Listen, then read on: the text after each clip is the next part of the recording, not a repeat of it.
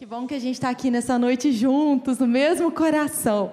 E Deus vai transbordar da alegria dele, da paz dele, do amor dele dentro de nós e através de nós. Essa é uma noite especial, é uma noite da gente experimentar mais um pouquinho da Atos. Né? Experimente a Atos, esse é o mês da gente estar tá conhecendo um pouco mais dessa escola que tem abençoado a vida de muitas famílias, de muitas pessoas, inclusive a minha. Queria que você abrisse aí a gente tem um videozinho para passar. Pastor Elia pastora Deise vão falar com a gente. Eles estão lá nos Estados Unidos visitando a família. Estão no finalzinho lá das férias, mas eles gravaram um vídeo lá para a gente. Mas antes, pega a sua Bíblia e abre em 1 Tessalonicenses 5, 23. 1 Tessalonicenses, vai lá para o finalzinho. 5, 23.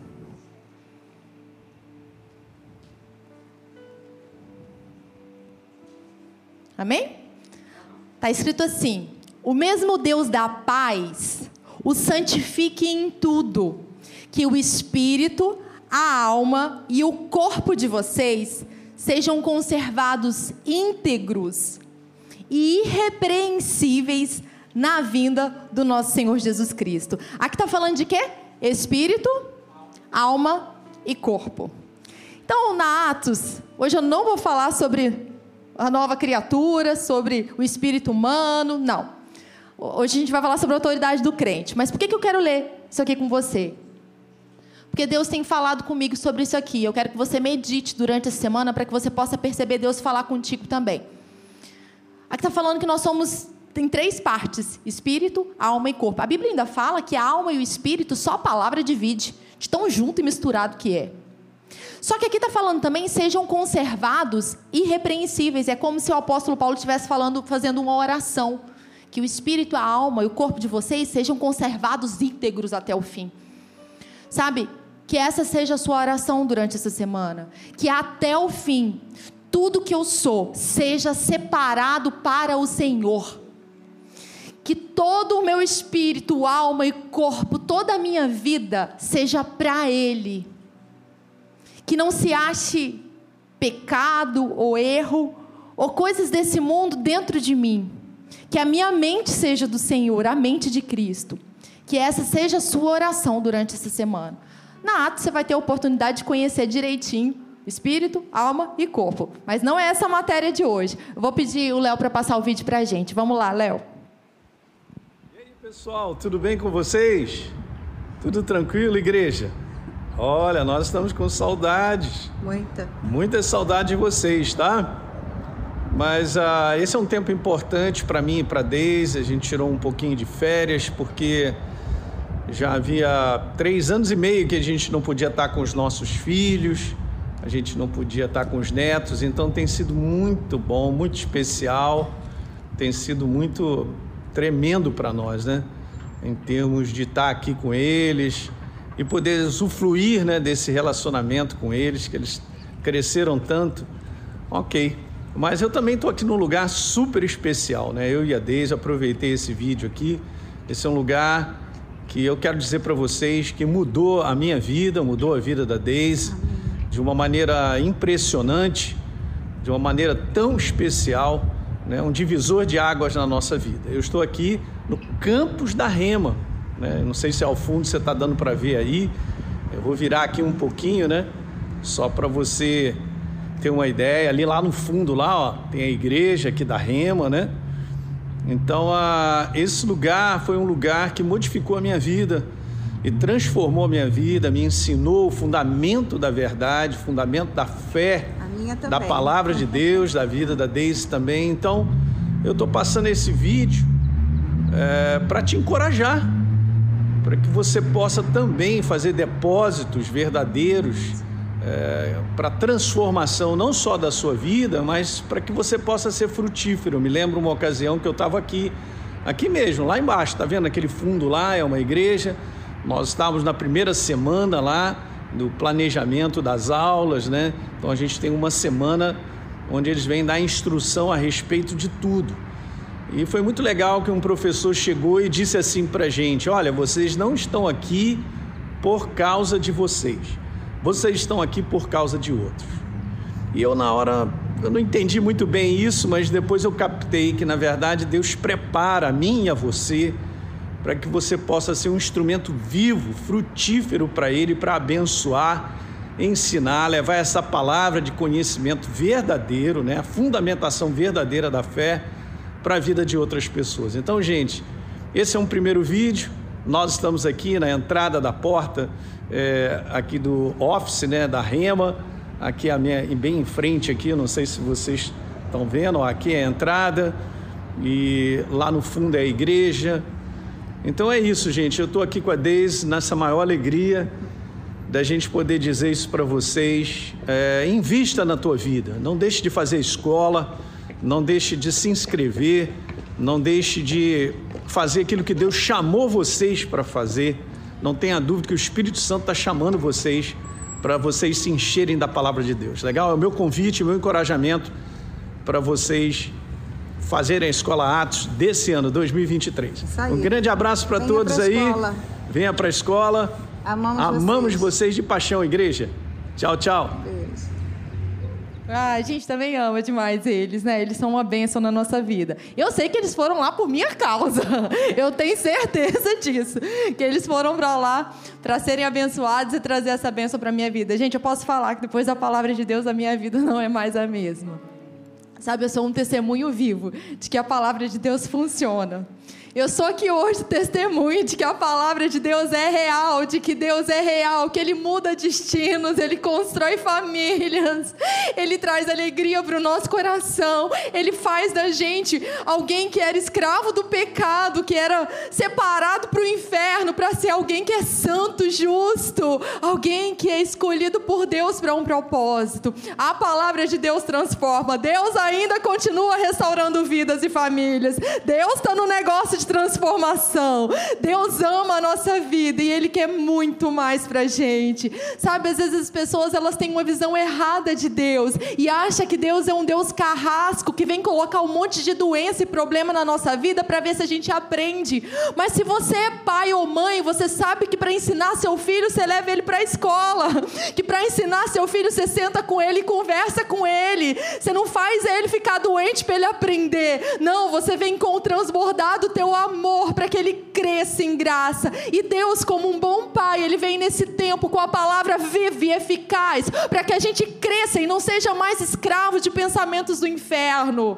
Deus nos ama. Eu sou um testemunho vivo e real de que o, de, o amor de Deus foi depositado e transformou a minha vida. Sem Ele, eu não sei onde eu estaria. Eu estaria completamente perdida. Mas por Ele, hoje eu estou aqui. Então, porque eu fiz a escola, porque eu cheguei sabe, né? Eu valorizo tanto os meus pastores, a, a nossa igreja, porque, porque eu cheguei nesse lugar, a palavra encontrou espaço no meu coração e eu tenho sido transformada. Quando eu comecei a escola, era a respeito de mim. Eu queria crescer mais, eu tinha muita fome, muita sede de Deus. Mas a partir do momento que a palavra foi entrando no meu coração, eu percebi: tem mais, tem um propósito. Essa palavra não é só para mim, mas é para minha casa, é para os perdidos. Deus quer fazer muito mais através da nossa vida, mas Ele se manifesta num coração que quer ser usado por Deus, que quer mais de Deus. Que nesse ano seu coração queime por Jesus, sabe? Que nesse ano você seja despertado pelo Espírito Santo para orar mais, para interceder, para adorar adorar a Deus. O inferno ele quer nos paralisar, mas Deus nos chama para mais, muito mais. Amém? Autoridade do crente. Vamos lá que essa é uma noite de ensino, vamos aprender. Vamos aprender o que, que a gente tem direito, vamos falar sobre a obra da cruz do Calvário, como é que a gente se posiciona diante do ataque do inferno. Baixa a guarda, fica triste, qual é o nosso direito?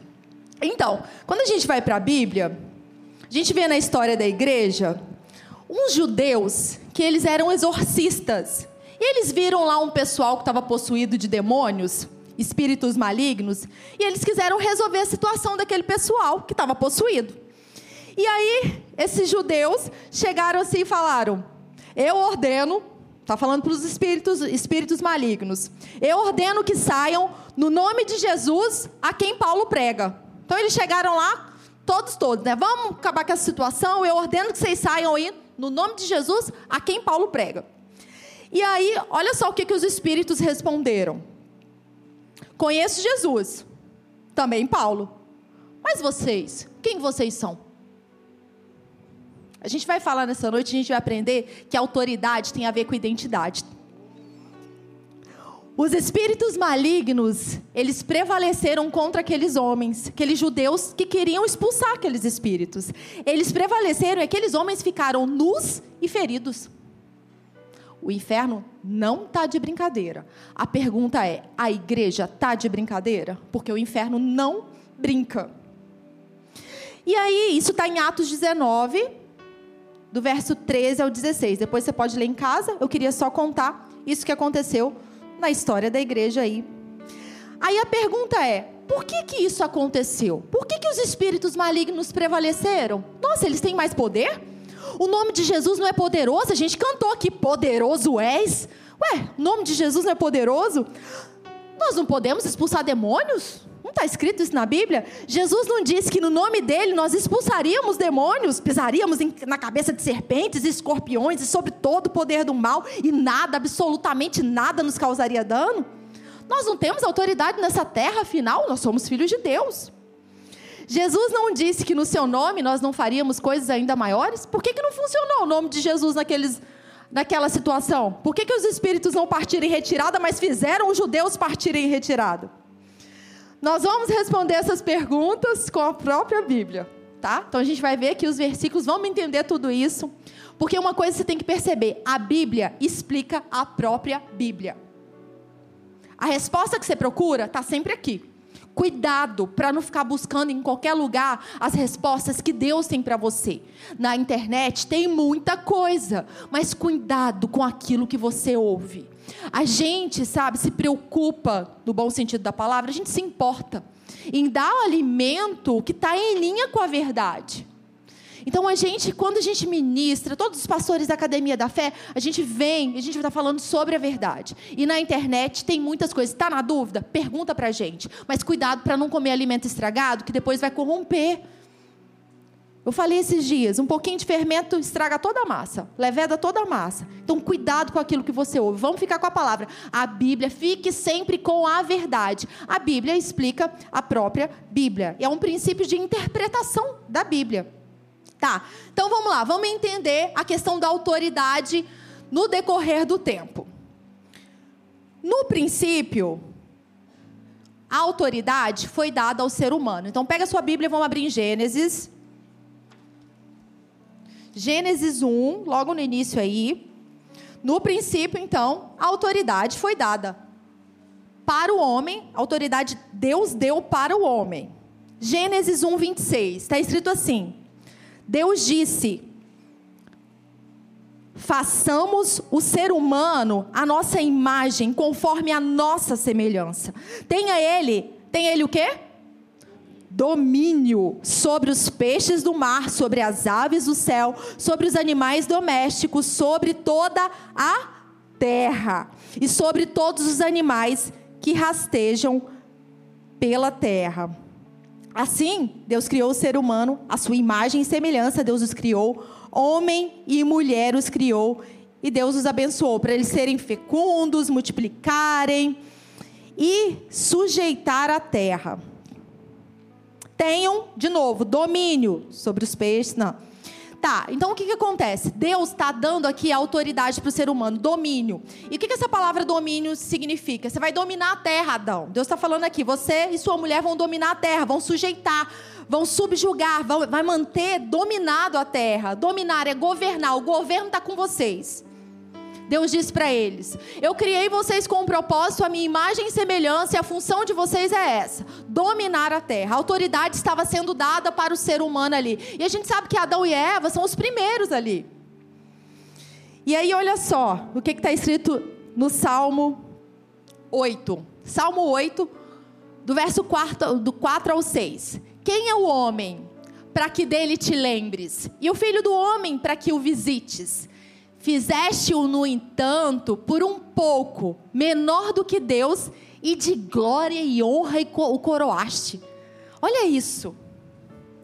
Adão e Eva sendo criados ali, está falando do ser humano, está falando que Deus coroou de glória e honra. Deus fez o ser humano com um propósito. Seguindo, deste-lhe domínio sobre as obras da tua mão e sobre os pés tudo lhe puseste. Foi assim que Deus criou o ser humano e deu autoridade, domínio. Salmo 115, 16. Os céus são os céus do Senhor, mas a terra ele deu a quem? No princípio, Deus criou todas as coisas. Deus criou o ser humano à sua imagem e semelhança. Você, imagem e semelhança de Deus. E deu domínio para o ser humano sobre a terra. Mas a gente já sabe o que aconteceu, mas a gente tem sempre que renovar nossa mente com a palavra. O homem entregou a sua autoridade a quem? A Satanás, a serpente. O que, que Deus falou? Gênesis, vamos para Gênesis 2, continuando aí. Gênesis 2, o que, que Deus disse ao homem? Gênesis 2,16. E o Senhor deu uma sugestão. se você quiser, se você tiver com vontade, não. O Senhor ordenou ao homem, aquele que nos criou, sabe o que é melhor para nós. O Senhor ordenou ao homem: de toda árvore do jardim você pode comer livremente, mas da árvore do conhecimento do bem e do mal não deve comer, porque no dia que dele comer você vai o quê? certamente morrerá. E a gente sabe que a serpente chegou ali e ela começou a induzir, né? Eva chamou atenção, vem para cá, olha, né? E o que, que foi mesmo que Deus te disse? Era para não comer, mas olha só, ah, você não vai, vai morrer nada. Deus disse que você vai morrer, não morre não, pode comer, come porque tem benefícios. E a serpente chegou lá e começou a chamar a atenção para o pecado chamar a atenção para que eles cometessem algo contrário do que Deus diz. Deus, até aquele momento, era o Senhor sobre a vida deles. Era a autoridade que os dava autoridade sobre a terra.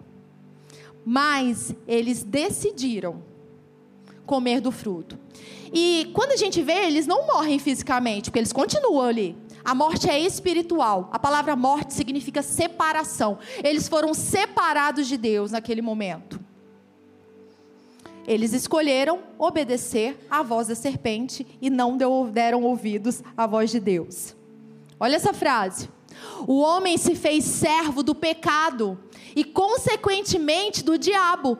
Morreu espiritualmente e entregou a autoridade que lhe fora dada a Satanás entregou a autoridade para quem? Para Satanás. O homem tinha autoridade até o ponto em que ele era servo de Deus, até o ponto em que ele obedecia a Deus. No momento em que ele decidiu não mais obedecer a Deus, mas a influência do inferno, ele deu a sua autoridade, a sua vida, o governo da sua vida para o inimigo. Nós somos servos de quem nós obedecemos a quem nós temos obedecido, né? Romanos 6,16. Será que vocês não sabem que ao se oferecerem como servos para a obediência, vocês serão servos daquele a quem obedecem, seja do pecado, que leva o quê? O salário do pecado é a morte, está escrito na Bíblia.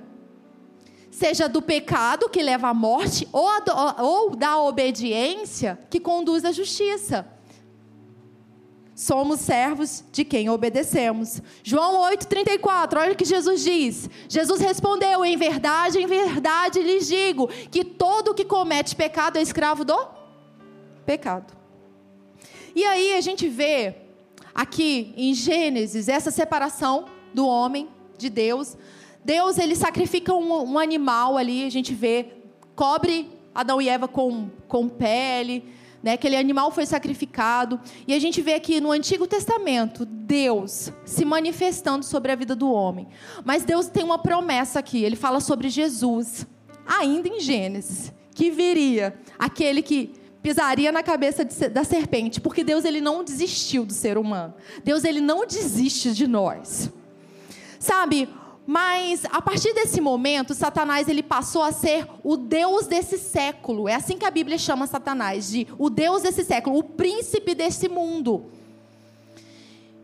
Isso fala de títulos de governo. Então, Satanás ele passou a dominar. a ser o governante. Sabe, muitas vezes a gente vê tantas coisas assim ruins sobre a face da terra, mas quem é que está por trás de todas essas coisas ruins e, tá, e tem tido legalidade na terra para trazer destruição, morte e roubo? É o próprio príncipe desse mundo chamado né, de Deus esse século que é Satanás. Então tá tudo perdido. O ser humano entregou a autoridade, o ser humano não acabou, né? Adão e Eva destruiu com tudo, todos os sonhos acabaram, é isso? Não. Jesus é o plano de Deus para a reconquista da nossa autoridade. Aliás, Jesus é o plano de Deus para que a gente tenha vida em abundância, para que a gente fosse resgatado do império das trevas e transportado para o reino de Deus, para que a gente fosse justificados, feitos santos. Jesus é o plano de Deus para o mundo, inclusive. Deus deu Jesus à terra para todos, para que todos fossem salvos. Nem todos vão chegar nessa salvação porque simplesmente não quer. O nosso papel é anunciar o Evangelho, mas muitos não querem Jesus. Jesus é, a, é o nosso Salvador, é o plano de Deus para a salvação e para resgatar essa autoridade perdida. Então, Adão perdeu a autoridade pecando. Jesus reconquistou na cruz o Calvário, reconquistou aqui na terra sendo justo, andando na verdade, cumprindo a verdade. Jesus não pecou. 100% Deus, 100% homem sobre a terra e sem pecado, o justo o nosso modelo, o nosso Salvador. E então João falou: Eis o Cordeiro de Deus que tira o pecado do mundo. Esse é Jesus, e nós somos resgatados pelo sangue de Jesus. A morte dele não foi em vão. A sua vida está aqui hoje. Você está vivo e tem a vida de Deus por causa de Jesus que morreu e ressuscitou na cruz do Calvário. Jesus é o plano de Deus para a sua vida, é o plano de resgate, de salvação, de redenção. Nós éramos, como, era como se a gente estivesse no escravo no, no mercado de escravos.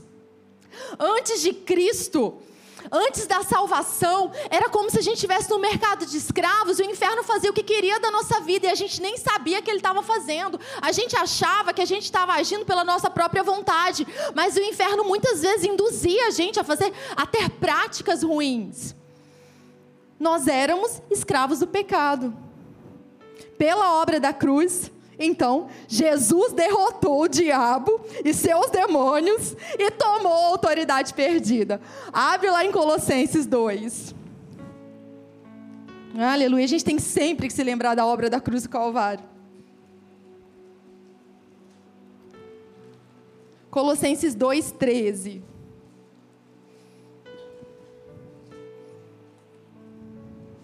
Colossenses 2,13 está escrito: E quando vocês quando nós estávamos mortos os nossos pecados e na incircuncisão da carne, ele nos deu vida juntamente com Cristo, perdoando todos os nossos pecados, cancelando o escrito de dívida que era contra nós e que constava de ordenanças, o qual nos era prejudicial, removendo inteiramente e cravando na cruz e olha só, despojando os principados e as potestades, publicamente os expôs ao desprezo, triunfando deles na cruz. Jesus triunfou sobre o inimigo. Jesus pisou na cabeça da serpente.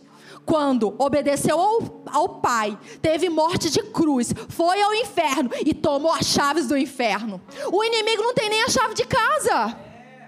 Quem manda é o Senhor. Tem um tempo ainda para que Ele esteja tentando contra as nossas vidas, mas o destino dele está decretado na Bíblia. O lugar do inferno é um, lago, é um lugar de lago de enxofre. O lugar dele é lá, porque ele escolheu ficar à parte de Deus. Mas eu não sei a minha escolha, mas a minha escolha é Cristo, e o meu lugar é assentado à direita do Senhor, em lugares celestiais. A escolha do diabo, a escolha de Lúcifer foi ser o tal. A altivez corrompeu o coração dele, ao ponto de que ele queria ser igual a Deus. E ele foi expulso de onde ele estava. Sabe, Satanás já fez a escolha dele, ele ainda conseguiu levar um terço dos anjos. Ele não vai nos levar. Ele não vai roubar a nossa vida. Nós pertencemos ao Senhor. Jesus é o nosso redentor. Se Deus nos deu Jesus com ele, Deus nos daria, não nos daria todas as coisas que nós precisamos para hoje. Jesus venceu Satanás na cruz do Calvário. Em Mateus 28 fala que Jesus recebeu toda a autoridade no céu, na terra e debaixo da terra. A autoridade é dele, é ele que manda, é ele que governa. Então, quarto ponto, a gente já falou de três, a autoridade foi restaurada. A nossa autoridade foi restaurada em Cristo Jesus. Ele nos livrou do império das trevas. Hebreus 12. Jesus enfrentou Satanás e suas legiões no próprio território deles e os venceu. Hebreus 2, 14. Visto, pois, que os filhos têm participação comum de carne e sangue, também Jesus igualmente participou dessas coisas, para que, por sua morte, destruísse aquele que tem o poder da morte, a saber, o diabo e livrasse todos os que, pelo pavor da morte, estavam sujeitos à escravidão por toda a vida, e nos livrasse. Aqueles que estavam sujeitos a serem escravos do pecado, do pecado foram libertos por Jesus, através da obra da cruz do Calvário a nossa autoridade, a autoridade foi resgatada. Se você é filho de Deus, a sua autoridade foi resgatada. Você não pertence ao sistema desse mundo, você pertence ao reino de Deus. Você pertence às estruturas celestiais e não às estruturas do inferno. O seu espírito, alma e corpo podem ser conservados irrepreensíveis até ou na vinda do nosso Senhor Jesus Cristo. Quinto ponto: o próprio Jesus é o poder por trás da nossa autoridade. Então hoje, nós, como filhos de Deus, e essa é a matéria, né? autoridade do crente, nós temos autoridade sobre essa terra. Os céus são do Senhor, mas a terra ele deu para os filhos dele, aqueles que ele, aqueles que ele comissionou nesse tempo para apresentar, representar o reino de Deus. E o que é autoridade afinal? Eu tenho autoridade, mas eu tenho autoridade para quê? O que, que eu vou usar? Para que, que eu vou usar? O que, que significa esse negócio de autoridade? Eu sei que tem autoridade lá que é o policial, mas o que, que é autoridade como filho de Deus? Autoridade é poder delegado. Autoridade é a autorização para agir no poder de alguém. Autoridade é a autorização do céu que você tem para expulsar demônios, para mandar o diabo correr de dentro da sua casa. Autoridade é o poder que você tem para andar nessa terra e fazer aquilo que Jesus chamou para fazer. Você tem autorização para manifestar o reino de Deus onde quer que você for, onde quer que você esteja. Autoridade é legalidade para agir. Você tem legalidade nessa terra. Sabe, tem gente que viaja para fora e vai ilegal e tem que ficar correndo, corre da polícia, vai para os Estados Unidos e fica ilegal e tem que correr, não pode ficar num lugar público, tem que estar tá fugindo. Não, você não é um fugitivo, você é legal sobre a face da terra, você é comissionado do céu para cá. Sua vida tem propósito, você tem legalidade para agir. E se você anda segundo a palavra, o inferno não tem legalidade para fazer qualquer coisa contra a sua vida. Então, para entender um pouco sobre autoridade, quando um policial, por exemplo, um guarda de trânsito, até que em Ribeirão a gente não vê muito não, mas no Rio tem até bastante. Eu até pergunto, tem guarda de trânsito no sinal lá no Rio, às vezes eu falo, o sinal já não é suficiente? Mas fica lá o guardinha apitando. Nem lembro mais, um apito o que, que vale, dois, nem sei mais. Eu fiz lá o, a, o negócio da aula do Detran, mas nem lembro. Se o guardinha apitar, nem sei para que, que ele está apitando eu vou ter que, eu vou ter que estudar de novo isso aí. Mas um policial ou um guarda de trânsito que está comandando um tráfego, sinal parou, tá tudo parado e tá lá o guardinha. Gente, qual é a força que ele vai parar um carro? É na força dele? Uma pessoa, um ser humano, consegue parar o carro na sua própria força? Não tem, a gente não tem força natural para isso, para parar um carro. Ainda mais uma pessoa, tipo, descontrolada que quer chegar em casa e está correndo. Não. O policial ou guarda de trânsito, ele não tem força para agir na sua capacidade física ou natural. O poder dele não está nos seus músculos fortes, podendo ser muito forte. Não, o poder dele não está nisso. Não é da sua própria força que um policial ele comanda um trânsito. Eles são fortes na autoridade que lhes é concedida pelo governo, a quem eles servem. Um policial é forte. E você vai parar se ele mandar você parar, porque ele está investido de autoridade pelo governo. Você sabe que aquele cara que está uniformizado foi o governo que colocou lá. E ele tem autoridade, por isso você respeita ele. Ele está trabalhando ali na autoridade concedida pelo governo. Você está sobre a terra na autoridade concedida pelo céu, pela obra da cruz do Calvário. Você está na sua família com a autoridade concedida pelo céu. Por que, que o inferno está fazendo bagunça na sua casa? Por que, que seus filhos não estão dormindo bem à noite? Por que está tendo tanta coisa descontrolada? Você está sobre a terra na autoridade do céu. As pessoas elas reconhecem a autoridade quando estão no trânsito e elas param seus carros. Não precisou do guarda usar sua força física. Ele simplesmente sabe um guarda de trânsito sabe quem ele representa. A minha pergunta é: você sabe quem você representa? Você sabe que o poder de Deus é o mesmo poder que ressuscitou Jesus dentre os mortos e ele habita dentro de você e você tem autoridade para usar esse poder sobre a terra? Nós não temos, gente, poder físico. Se a gente ficasse diante de, sei lá, Satanás ou um demônio, a gente não teria uma estrutura física para enfrentá-lo. Não teria. A gente não tem uma estrutura física para enfrentar várias situações da nossa vida. Não é na carne que a gente enfrenta situações espirituais. Não. Mas é na autoridade que nós recebemos sobre os espíritos malignos que têm que se submeter a nós, filhos de Deus. Amém? Agora, a gente viu que o pastor Elia e a pastora Deise estavam lá nos Estados Unidos na Rema. E a rema, né, foi criada pelo pastor, profeta, apóstolo mestre, Kenneth Reagan.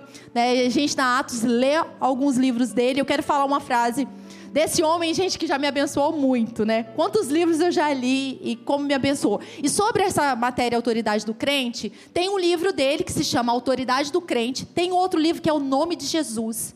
Nossa, é muito bom esse o nome de Jesus. Leia, tenha o hábito de ler. O que que você ocupa a sua mente? Encha a sua mente com ensinamentos, sabe, que vão te colocar para frente. Então vamos ver o que, que Kenneth Reagan falou. O crente que compreende de forma plena que o poder de Deus é a seu favor, pode exercitar sua autoridade e enfrentar o inimigo destemidamente. Sabe quem você é? Sabe da obra da cruz do Calvário? Sabe da sua autoridade? Vai poder enfrentar o inferno destemidamente, sem medo. Vai colocar o inferno para correr. Então vamos voltar lá para aqueles judeus que não conseguiram expulsar os demônios. Por que, que aqueles exorcistas ambulantes não conseguiram então expulsar os demônios? Né? Eles estavam no Novo Testamento. Jesus já tinha morrido e ressuscitado. Por que, que eles não conseguiram? Primeira coisa, o nome de Jesus, a autoridade do nome de Jesus foi dado à igreja. Aqueles que nasceram de novo, aqueles que creem no nome. O nome de Jesus, a autoridade é dada aos nascidos de novo. Satanás está debaixo dos pés de Jesus. Satanás está debaixo do corpo de Cristo. Quem é o corpo de Cristo? A gente. Se Satanás está debaixo dos pés do corpo de Cristo, é onde que ele está? Tem que ficar? Sabe qual é o problema? Muitas vezes a gente está conversando com ele aqui, ó. A gente dá lugar para conversar com ele aqui. A gente deixa tira ele desse lugar aqui, ele começa a querer vir, querer ver, vir, a gente começa a pensar que ele começa a conversar com a gente. O problema é esse muitas vezes, a gente começa a dar, dar lugar para ele, começa a pegar os pensamentos dele e deixar ele entrar, contaminar a nossa vida. A gente precisa ficar ligado. Satanás está debaixo dos pés da igreja, é aqui que ele tem que ficar. Ele não pode ficar aqui. Se ele ficar aqui, ele vai me contaminar. O selo da nova aliança é o Espírito Santo em nós. Sabe? Aqueles homens, eles foram confrontados pelos espíritos malignos, eles falaram assim: Eu conheço Jesus, conheço Paulo, mas e vocês? Eu acredito que no mundo espiritual, esse selo do Espírito Santo, ele é muito marcado. Anjos e demônios sabem quem tem o selo do Espírito Santo. A Bíblia diz que Deus está conosco, que o Espírito Santo habita dentro de nós. Naturalmente, eu não consigo perceber o Espírito Santo dentro de você, mas no mundo do Espírito isso é muito visível. E aonde você coloca os seus pés, você é filho de Deus, tenha certeza que toda a região espiritual sabe, está ali o filho de Deus. Aqueles homens não eram nascidos de novo. Por que, que eles não conseguiram expulsar?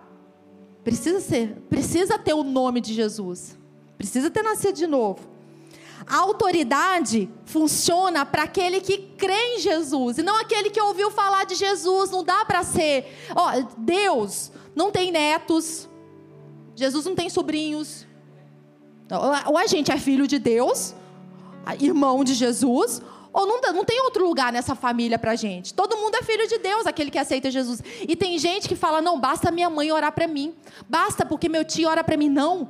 Cada um de nós somos chamados a ter um relacionamento com Deus. A autoridade é dada para aqueles que creem em Jesus. Como crer sem conhecer? Aqueles homens conheciam a Jesus? Eu expulso aí esses demônios no nome de Jesus a quem Paulo prega. Eles não conheciam, não tinham relacionamento. Como agir nessa terra sem relacionamento com Jesus? Basta só ter o nome sem a pessoa? Basta só usar o nome e não conhecer a pessoa, conhecer as profundidades do amor de Jesus? Esses homens tinham só ouvido falar de Jesus. Não dá para só ouvir falar de Jesus e querer manifestar autoridade nessa terra. Vai apanhar do diabo. Incrédulos não podem usar o nome de Jesus. O nome de Jesus é para os crentes, aqueles que creem. E quando eu falo crente, não é esse negócio taxativo, ó, os crentes. Não, crente é que crê em Jesus, que anda na palavra. Deus te deu autoridade. E esta só pode ser mantida mediante relacionamento. Tá aí, o segredo é esse. Quer andar triunfantemente sobre a terra? Toma posse da obra da cruz do Calvário, anda na palavra de Deus e exerça sua autoridade no poder de Deus. Amém? Para finalizar aqui, eu anotei algumas coisas que eu já não sei onde está mais, já sumiu. Mas eu queria falar da importância. É, na Atos a gente tem os dons, é, dons espirituais, tá? E uns, um dos dons do Espírito é discernimento de espírito. Um dos dons do Espírito Santo é discernimento de espírito. Discernimento de espírito não é só para ficar vendo demônio toda hora. Tem gente que tem a visão aberta, né? E vai ver anjo, vai ver demônio, nem todos têm. Discernimento de espírito, a Bíblia diz que a gente pode ansiar pelos melhores dons. Então anseie pelos dons do Espírito. E é essa capacidade de você discernir uma situação, de você discernir dentro da sua casa quem está agindo.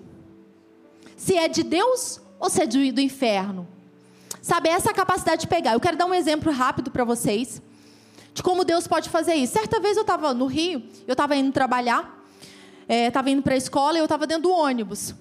E aí daqui a pouco entrou uma pessoa e eu sempre ficava assim: Senhor, dentro do ônibus, eu estou aqui. Se o Senhor precisar de mim, eis-me aqui. Se eu quiser que eu abençoe uma vida, com, aquela, com o coração aberto para que Deus pudesse fazer alguma coisa.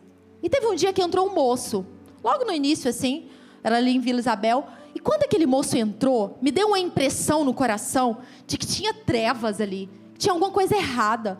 E eu não entendi por que, que Deus me mostrou aquilo. Eu, Senhor, eu percebi que tem alguma coisa. Aquilo era discernimento de espírito. Eu percebi que sobre a vida daquele homem tinha algo que não estava em linha com a verdade. Passou mais um pouco e entrou uma senhora. Quando essa senhora entrou, foi diferente.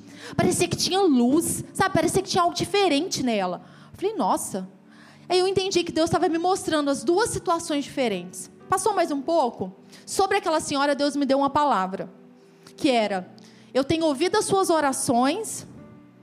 É, era que Deus estava ouvindo as orações daquela mulher. E Deus me dirigiu para eu ir lá falar com aquela mulher. E, eu, e aquela coisa, naquela briga, né? Vou, não vou, vou, não vou. Como que eu vou chegar para a mulher e falar que Deus tem ouvido as orações dela? Vou, não vou, vou, não vou. Levantei e fui. Aí quando eu cheguei lá, eu falei: Oi, tudo bem com a senhora? Eu estava ali no fundo e Deus me disse que tem ouvido as suas orações. Aí ela é minha filha, eu tenho orado mesmo a Deus. E eu comecei a conversar com ela e orei por aquela mulher aqui, ali no ônibus. Isso já é outra matéria. Revelação e o mover do Espírito da Atos seja dirigido pelo Espírito Santo. Sabe? Então Deus dá dons. ele te dirige. Ele quer fazer você perceber situações para que você possa se posicionar. Nesses dias, esteja atento àquilo que Deus quer falar contigo. Há posicionamentos para paz que são necessários. É preciso manifestar a palavra de Deus dentro de casa. É preciso fechar portas para o inferno. Porque também não adianta eu mandar o inferno sair de lá se tem uma porta grandona para ele ficar. Nós precisamos guardar a nossa casa. Para você que é pai e mãe, guarde a sua casa. O inferno, a gente estava vindo para cá e o povo estava lá, ali no carnaval, sabe? Gente, dói o coração de ver adolescentes, jovens, pessoas perdidas. Sabe, guarde a sua casa, para que a sua casa não se perca, se policie, seja sensível a Deus. Nesse tempo, seja autoridade na sua casa, seja a boca de Deus. Último exemplo para finalizar. Tinha uma certa pessoa, não lembro de quem era esse exemplo. Ele estava dormindo, daqui a pouco ele acordou e ele teve uma visão aberta. Tinha um demônio justamente no pé da cama dele. Aí ele acordou, olhou e falou: Ah, é você? Deixou para lá e foi dormir. Por que, que ele foi dormir? Porque ele sabe da autoridade que ele tem. Não dá nem moral para o diabo. A gente passou numa época da igreja em que se valorizava muito o inferno. Aí é diabo para cá, é demônio para cá, demônio para lá. Só que a gente chegou numa época da igreja em que, ah, não, tem diabo não, que é isso? Diabo é bonzinho. A gente chegou até um tempo no mundo em que os valores distorcidos do mundo estão tentando entrar na igreja. Eu quero falar para você que o diabo não está de brincadeira. Ele é real, ele é mal e ele veio para roubar, matar e destruir. Se você não se posicionar, ele vai fazer com sucesso aquilo que ele foi chamado, chamado não, aquilo que ele quis fazer, porque ele não foi chamado para Deus para fazer isso. Aquilo que ele escolhe fazer que é a maldade. Se posicione na autoridade que você tem. Você é justiça de Deus, você é filho de Deus, por isso você tem autoridade no nome de Jesus para atuar sobre a face da terra. Amém? Vamos ficar de pé.